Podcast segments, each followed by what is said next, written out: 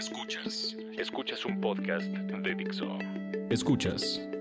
Bonomía con Natalia Zamora. Por Dixo. Dixo. La productora de podcast más importante en habla hispana.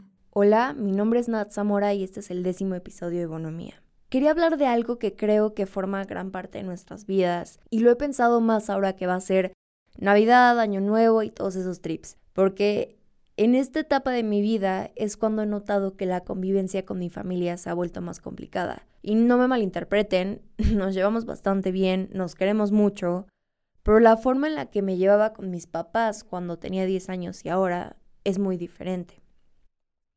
Ahora todo parece ser tema para pelear. La ropa que te pones, lo que comes, si decidiste pintar todo tu cuarto verde, chingame la vista, a dónde vas a salir, cómo vas a llegar y cómo te vas a regresar, la gente con la que te juntas, a qué hora te vas a dormir. Pero si analizas todos estos temas de discusión, lo que tienen en común es que son situaciones que tus papás podían controlar cuando eras un niño. Porque antes tus papás tomaba la decisión desde qué ibas a desayunar en la mañana hasta con qué pijama te ibas a dormir. Estoy segura de que ahorita estás escuchando esto y estás pensando en que te acabas de pelear con tu mamá o que le contestaste a tu papá o de las veces que parece que se ponen de acuerdo para hacerte la vida imposible. Lo sé, lo he vivido, lo vivo y te aseguro que no es tan malo como parece. Porque no, no te odian y no, tampoco están buscando que los odies. Más bien, hay veces que los papás tienen una forma muy rara de decir te quiero. Y sí, creo que en una pequeña parte tus papás moldean un poco de tu personalidad, creencias, moral, principios, lo que me digas. Ya luego tú creces y creas tu propio juicio y poco a poco construyes un camino lejos del que tus papás trataron de construir para ti. Digo que es el camino que trataron de construir para ti porque ya que llegas a cierta edad, ya creaste tu propio sistema de creencias, desarrollas una identidad, comienzas a tomar tus propias decisiones, esas decisiones cada vez se vuelven más importantes y poco a poco te conviertes en un ser más independiente de, tu familia. Un ejemplo perfecto que se me ocurre de todo es esta etapa académica, cuando estás a nada de entrar a la universidad, empiezas a sentir esta presión especialmente de tus papás. Que si ellos opinan que es una buena carrera o no, si están dispuestos a apoyarte a estudiar lo que te gusta o si simplemente ya crearon un plan de vida para ti sin consultarte y sin el mínimo interés de siquiera preguntarte si eres bueno para eso. Y sigo sin entender por qué te obligan a seguir un plan que desde el principio está mal ejecutado. Alguien explíqueme, ¿cómo vas a estudiar una carrera que no te gusta? Si tú haces lo que más te gusta y apasiona en la vida, vas a ser el mejor, punto, no hay más. Y es que en mi caso sé que hay una parte de mis papás que tienen toda la intención de que me independice y empiece a ver qué pedo con mi vida. Pero, por otro lado, a veces suelen ser muy aprensivos. Y después de muchas discusiones perdidas y tiempo pensándolo, dije, ok, como en cualquier otra relación, tiene que haber empatía. Y es que, imagínate la sacada de pedo que se llevaron tus papás cuando entraste a prepa y empezaste a reprobar materias. Cuando empezaste a salir en la noche y llegabas a tu casa pedísimo. Cada vez les empezabas a contar menos cosas. Quieres pasar más tiempo con tus amigos que con ellos. Tus prioridades están puestas en mil lados menos donde deberían estar, supuestamente. Creo que cualquier persona diría, a ver, a ver, ¿qué está pasando? Hace rato acabo de decir que a veces nuestros papás tienen una forma muy rara de decir te quiero. Y me refiero a que Piensa en cómo muchas veces cuando se preocupan por ti, su primera reacción es regañarte.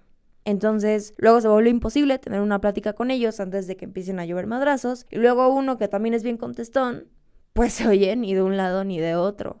Entonces, antes de que tú o tus papás empiecen a victimizarse, acuérdate que para entender una situación tienes que ponerte en los zapatos de todos. En vez de entrar a una plática con una actitud a la defensiva, donde todo se siente como una agresión, primero relájate, escucha, habla con la cabeza fría y no seas una persona pasional que se deja llevar por la emoción del momento a la hora de contestar. Porque si haces eso cada vez que hablas con tus papás, va a ser más y más difícil que te escuchen. El otro día vi que Spotify me recomendaba un podcast y básicamente era una señora que te explicaba cómo cuidar al hijo adolescente. Y soy bien chismosa, entonces obviamente quería escuchar qué decía. Y todo se resumió a un no le hagas caso a tus hijos porque están muy verdes y no saben qué hacer con sus vidas porque ni siquiera entienden dónde están parados. ¿What? Creo que los problemas empiezan porque gente mayor relaciona malas conductas e irresponsabilidad con esta etapa. Entonces, para ellos todo es una fase. Y puede que sí o puede que no. Estás descubriendo quién eres y quién quieres ser. Estás probando cosas nuevas, saliendo de tu zona de confort, igual que ellos lo hicieron en su momento. Entonces, señora que parece que nació con 40 años, con la vida resuelta y nunca pasó por lo mismo, no me digas que no entiendo. Entiendo también que estoy viendo cómo empezar a moverme con lo que tengo y conozco. No trivialices mis problemas y frustraciones solo porque no las comprendes. Y es que, ok, tu familia nació muchos años antes que tú y tal vez en ese momento vivían en un círculo mucho más cerrado que no se prestaba para explorar lo que me digas y no había tanta apertura para discutir diferentes cuestiones de identidad en todos los sentidos. Por eso en las comidas siempre está tu tía la conservadora que te dice que en sus tiempos las carreras artísticas no eran una profesión, que cómo vas a vivir haciendo dibujitos o que la homosexualidad no existía. Pero no gastes tu tiempo y energía peleando porque nunca van a llegar a nada. Así como habrá cosas que tus papás o cualquier otro familiar no van a poder cambiar en tus 18 años. Bueno, creo que va a ser imposible que tú trates de hacerlo a sus 40. Todos vamos a seguir equivocándonos, tengamos la edad que tengamos. Y temo decirte que hasta tus papás se equivocan, porque no hay una escuela que se llame cómo ser el mejor papá y no cagarla. Entonces, paciencia. Creo que algo que me ha funcionado mucho con mis papás es pensar que ellos me enseñan algo todos los días y yo a ellos. No es esta cuestión de quién es superior o quién manda a quién. Que la edad y la experiencia hasta cierto punto son subjetivas. Y antes de pelear, escucha, negocia, sé más listo. Pero también Toma en cuenta las preocupaciones de tu familia y deja que te cuenten sus anécdotas y experiencias. Entiendo que muchas veces pueden ser repetitivas o de hueva y no puedes compararlas con las tuyas, pero siempre es bueno escuchar puntos de vista ajenos. Vete a ti, por algo estás escuchando este podcast. Y bueno, Aquí termina la primera temporada de Bonomía. No puedo creer que ya sean 10 episodios y con los pies en la tierra y de todo corazón, quiero decirles gracias a todas las personas que me escuchan, a todos los que me mandan sus historias, un mensaje diciéndome gracias. No tienen idea de lo feliz que me hace sentir esto. También gracias a este equipo tan cool en Dixo que creyó en mí y en, en esta idea que ahora es una realidad. Me siento extremadamente agradecida de poder hacer algo que amo tanto y espero poder hacerlo por mucho tiempo más. Ya saben que pueden encontrarme en Instagram como arroba natzamora y si alguien quiere mandarme su historia o un mensaje pueden hacerlo a bonomía con doble n arroba. Puedes transmitir este podcast en iTunes, Spotify y Dixo.com. Adiós.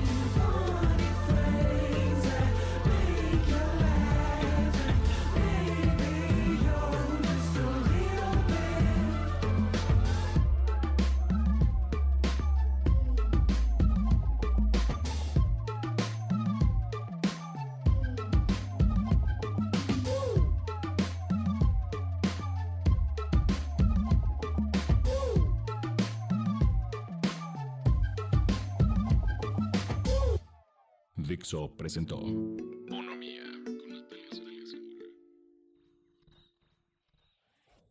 La producción de este podcast corrió a cargo de Pedro Aguirre. Coordinación, Verónica Hernández. Producción general, Dani Sadia.